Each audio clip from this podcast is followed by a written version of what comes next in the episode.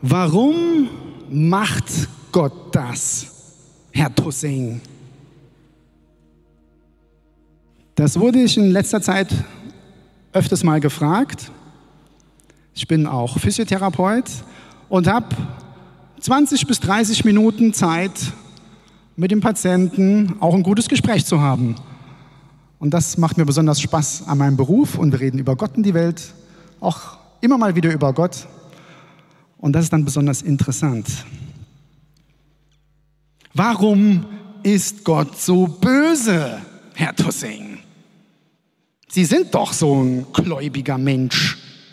Erklären Sie mir das mal. Und wir haben gute Gespräche, weil dieser Punkt ist ganz wichtig.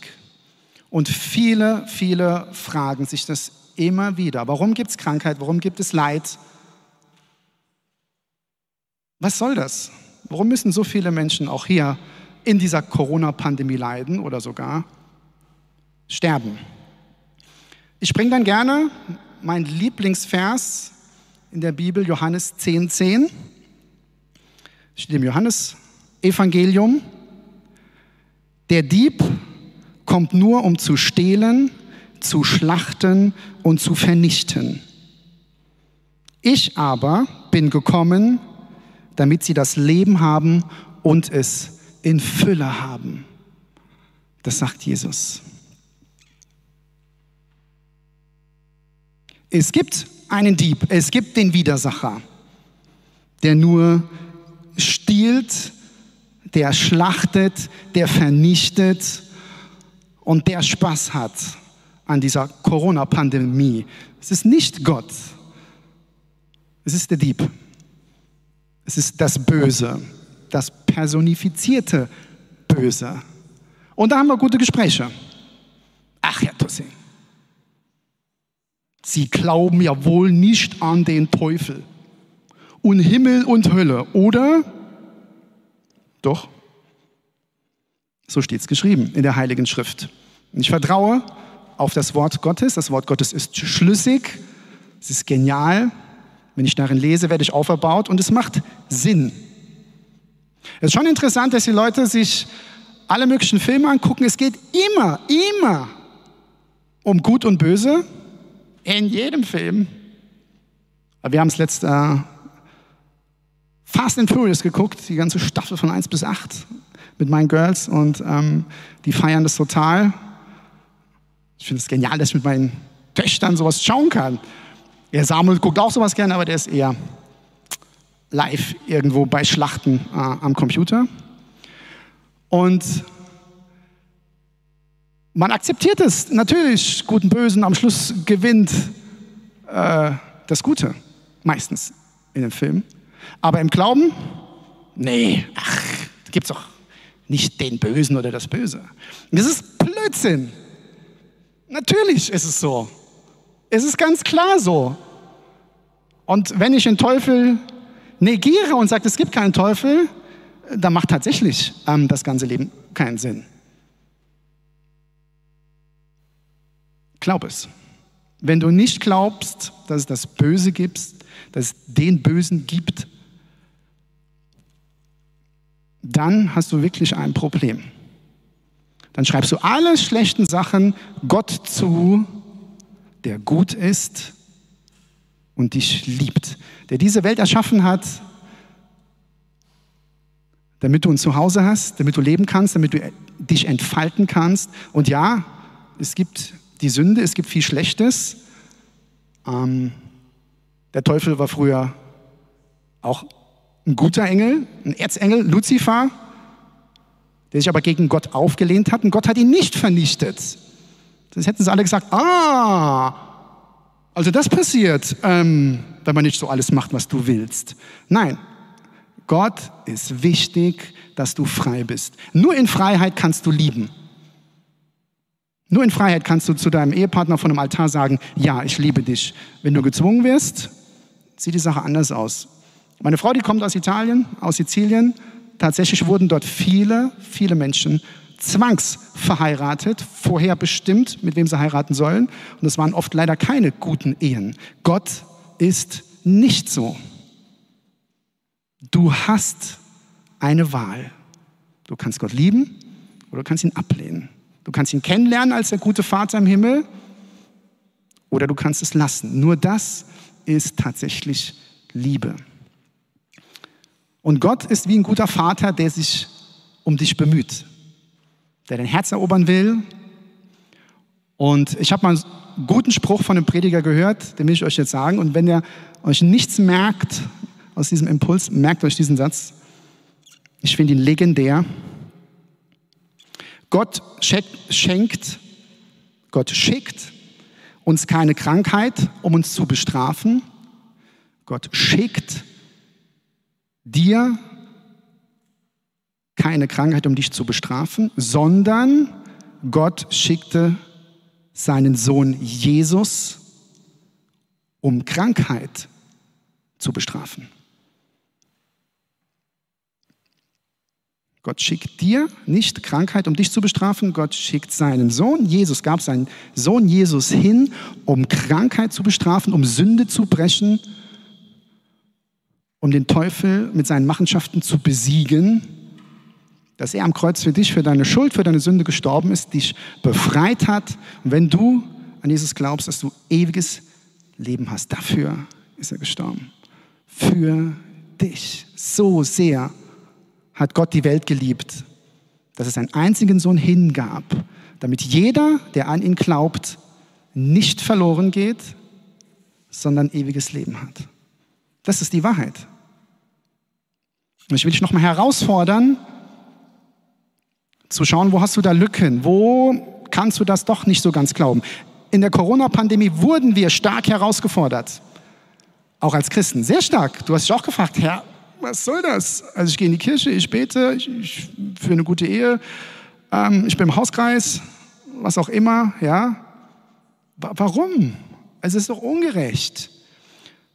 Und Jesus will sich mit dir darüber unterhalten. Es ist wichtig, dass du das verstehst. Was der Teufel verursacht, was er will, dass er durch die Pandemie uns wirklich Lebensqualität rauben will, Freiheit rauben will, persönliche Beziehungen absolut stehlen möchte. Und ihr wisst, wie das ist jetzt so nach 17, 18 Wochen. Nicht schön. Irgendwann ist dann auch mal gut. Aber wir haben es noch nicht überwunden. Das ist nicht Gott. Das ist der Feind.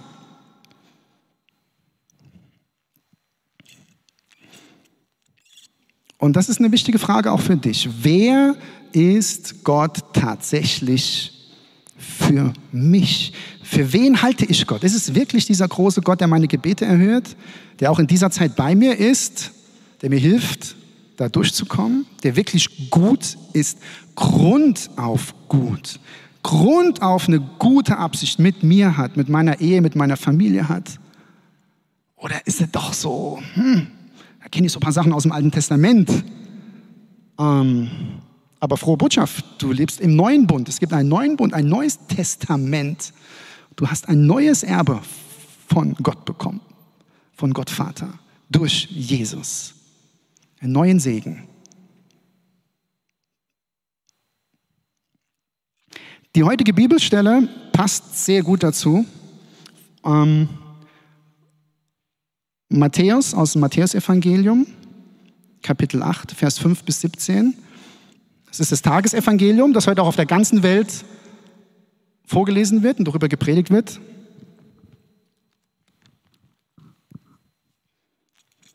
Es geht um den Hauptmann von Kafana, um jemand Ungläubiges, würde man sagen. Kein Jude, Christen gab es da noch nicht äh, wirklich, außer die Jünger. Jesus kam nach Kafana um. Da trat ein Hauptmann, ein Nichtjude, an ihn heran und bat ihn um Hilfe. Herr, sagte er, mein Diener liegt gelähmt bei mir zu Hause und hat furchtbare Schmerzen.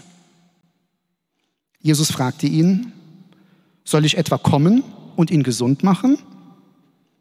Der Hauptmann erwiderte, Herr, ich weiß, dass ich dir, einem Juden, nicht zumuten kann, mein Haus zu betreten. Aber sag nur ein Wort und mein Diener wird gesund. Auch ich unterstehe höherem Befehl und kann meinen Soldaten Befehle erteilen. Wenn ich zu einem sage, geh, dann geht er. Wenn ich zu einem anderen sage, komm, dann kommt er. Und wenn ich meinem Diener befehle, tu das, dann tut er's. Als Jesus das hörte, staunte er und sagte zu den Leuten, die ihm folgten, Wahrhaftig, solch ein Vertrauen habe ich in Israel nirgends gefunden. Doch ich sage euch, viele werden kommen aus Ost und West und zusammen mit Abraham, Isaak und Jakob in Gottes neuer Welt zu Tisch sitzen. Aber die Menschen, die bis jetzt das Anrecht darauf hatten, werden in die Dunkelheit hinausgestoßen. Dort gibt es nur noch Jammern und Zähneknirschen. Dann sagte Jesus zu dem Hauptmann, geh nach Hause. Wie du es im Vertrauen von mir erwartet hast, soll es geschehen. Und zur selben Stunde wurde sein Diener gesund. Ganz stark. Starke Bibelstelle für Gott ist gut. Und selbst jemand, der eigentlich nicht in diese auserwählte Clique gehört hat, der aber geglaubt hat, Jesus, du hast Macht, du hast Macht. Ich glaube das fest, du hast Macht über Krankheit, über die unsichtbare Welt. Ich kann zwar auch Leute befehlen, aber ich weiß, du hast so viel mehr Macht wie ich und du bist der Herr aller Herren. Auch wenn ich nicht zu dir gehöre, ich bete dich, setze deine gute Macht ein für meinen Diener. Und Jesus hat sich erbarmt. Soll ich ihn gesund machen? Ich mache ihn gesund. Kannst du das glauben? Ist es dein Gott, an den du glaubst? Auch ich habe da manchmal Schwierigkeiten. Ich habe schon viel für Heilung gebetet bei vielen Leuten. Und nicht immer ist das eingetreten, was ich mir so erhofft habe. Aber ich bleibe dran. Und du weißt nie, was durch dein Gebet alles so passiert. Wenn wir in Einheit beten und wirklich vor Gott flehen, mit einer Kraft, mit einer Erwartungshaltung, macht es einen Unterschied, ob du irgendwie so ein bisschen zaghaft hoffst oder wie der Hauptmann mit Erwartung und Glauben und Sehnsucht betest. Und ich möchte dich herausfordern, dass du nochmal lernst zu beten, dass du mit Gott sprichst, dass du mit ihm haderst, Du darfst ihn auch anklagen, das verkraftet Gott. Hauptsache, du kommst zu ihm.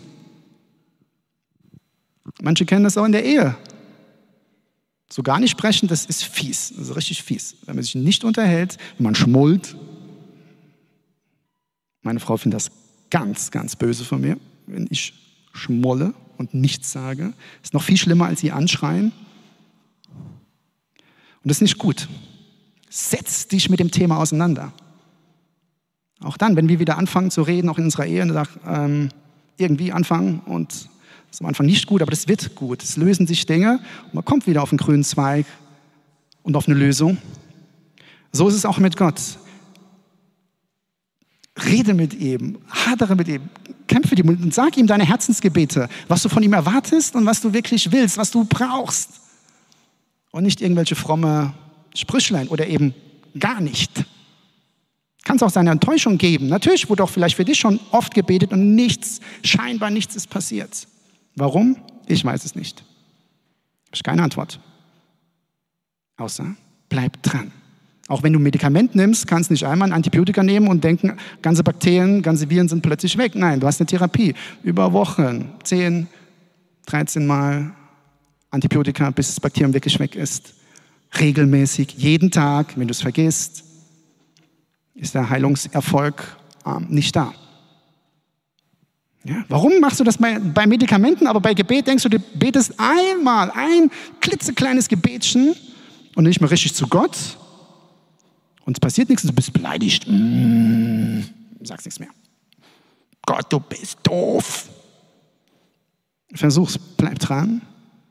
Und Gott antwortet, Gott gibt dir Antwort, Zeichen und sagt dir auch, woran es liegt und wie es weitergeht. Mm, ich möchte ein Bild zeigen ähm, über Corona momentan. ähm, von den USA. Da läuft es momentan nicht so gut. Für uns ist Corona schon weit weg, irgendwie. Ja? Also wenn ich mich mit Leuten unterhalte, mit Jugendlichen, also natürlich muss ich auch noch mit Mundschutz behandeln. Ich gehe auch, ihr auch natürlich mit Mundschutz äh, einkaufen, aber irgendwie ist Corona nicht mehr da. Ja? In anderen Ländern ist es anders. In den USA, die machen schlimme Zeiten gerade durch. Das steigt so hoch wie noch nie. Die sind jetzt bei über 40.000 Infektionen täglich. Ähm, auch zum Beispiel Argentinien. Nächstes Bild von Argentinien.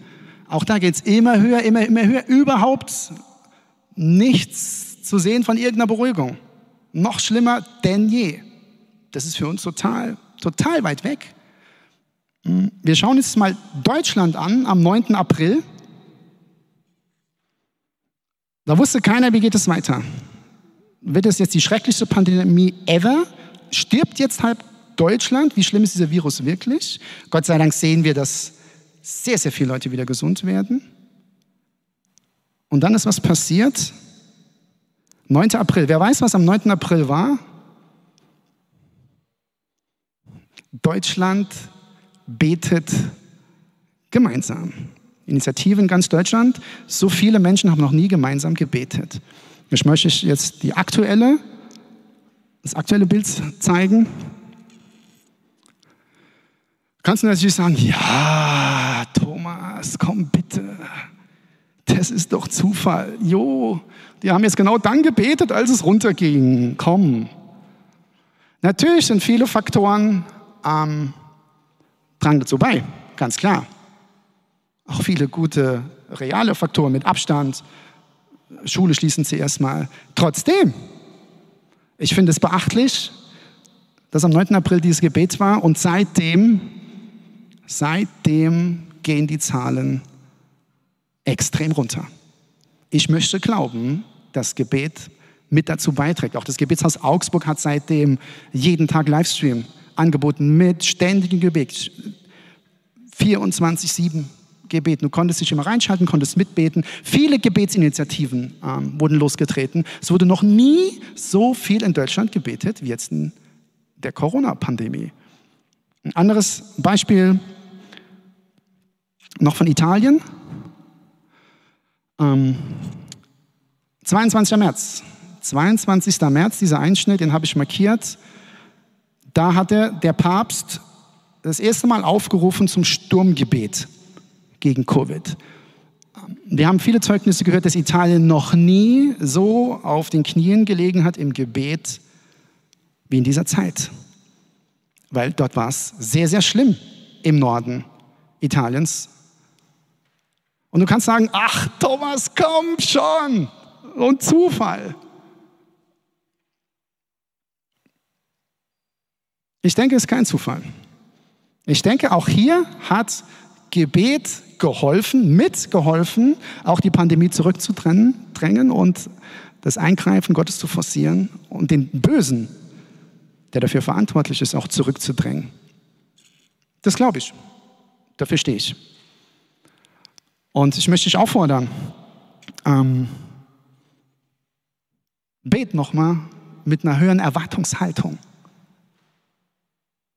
Vielleicht sagst du, na, es kann Zufall sein, aber vielleicht doch nicht. Vielleicht, hm, ich will noch mal da mit, einer, mit mehr Glaubenskraft ran, mit mehr Enthusiasmus, mit mehr Leidenschaft in so ein Gebet. Und ich kann dir sagen, das bewirkt was. Auch in dem Herz von einem Vater, wenn ich jetzt meinen Sohn sehe, Samuel, der irgendwelche Credits, irgendwelche Karten mitgebracht werden will, dass er in seinem Spiel noch irgendein anderen Avatar dazu kaufen kann oder ich weiß, das sind jetzt die falschen Begriffe, ja. Ich habe keine Ahnung von dem Zeug. Ähm, und er macht so lange an mir rum, der diskutiert so lang, bis ich nach meiner Arbeit in den Rewe gehe und ihm so ein, irgend so ein Kärtchen mitbringe für 20 Euro, dass er sich dann irgendwie, was weiß ich, für eine Waffe kauft. Er sich Waffen, ich weiß nicht, irgendeine komische Sachen kauft, um höhere Punkte zu kriegen und keine Ahnung.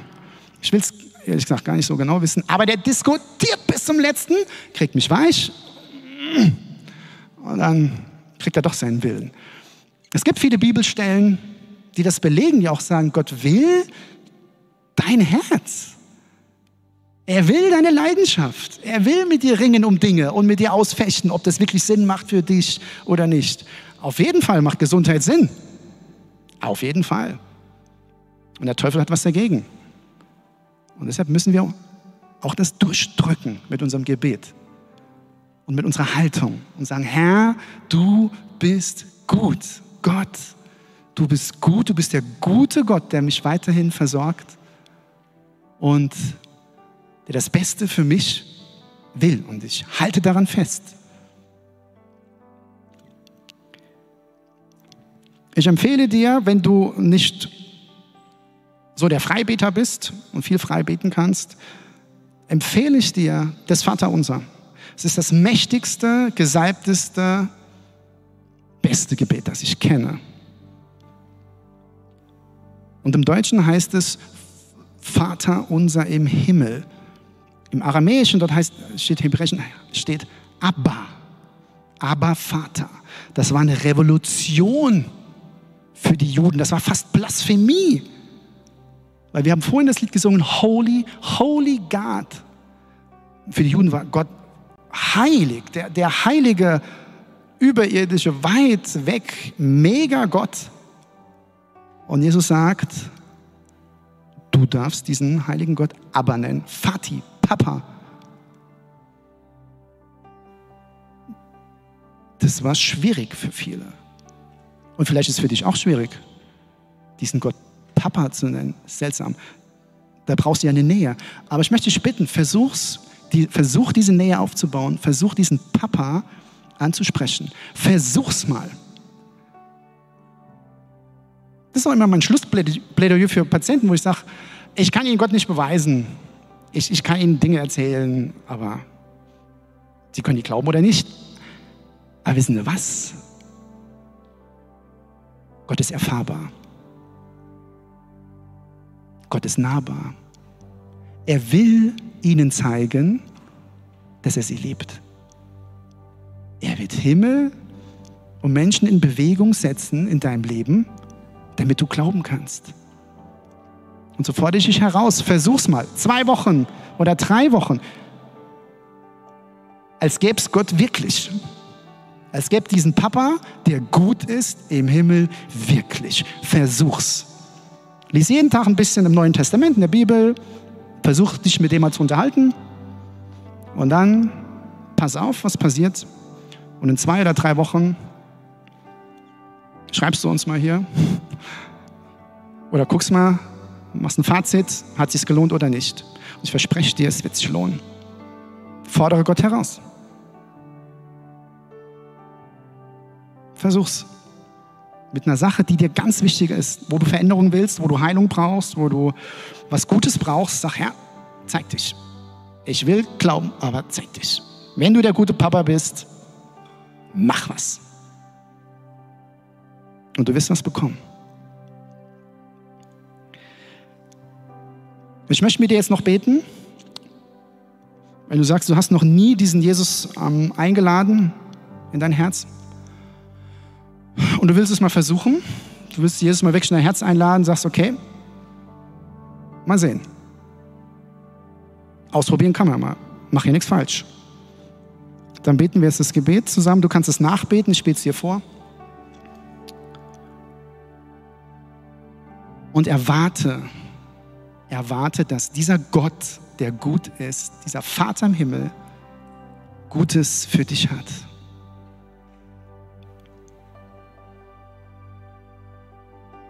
Lieber Herr Jesus, hilf mir. Ich will es mit dir versuchen. Ich glaube, dass du der Sohn Gottes bist. Komm jetzt in mein Herz. Fülle mich mit deiner Gegenwart. Vertreib du in mir alles, was gegen dich steht.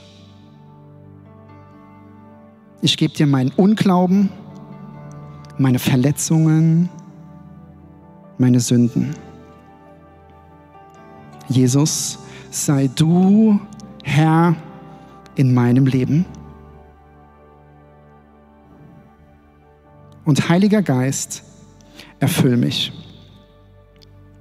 Hilf mir, ein Leben zu leben, das dir gefällt. Amen.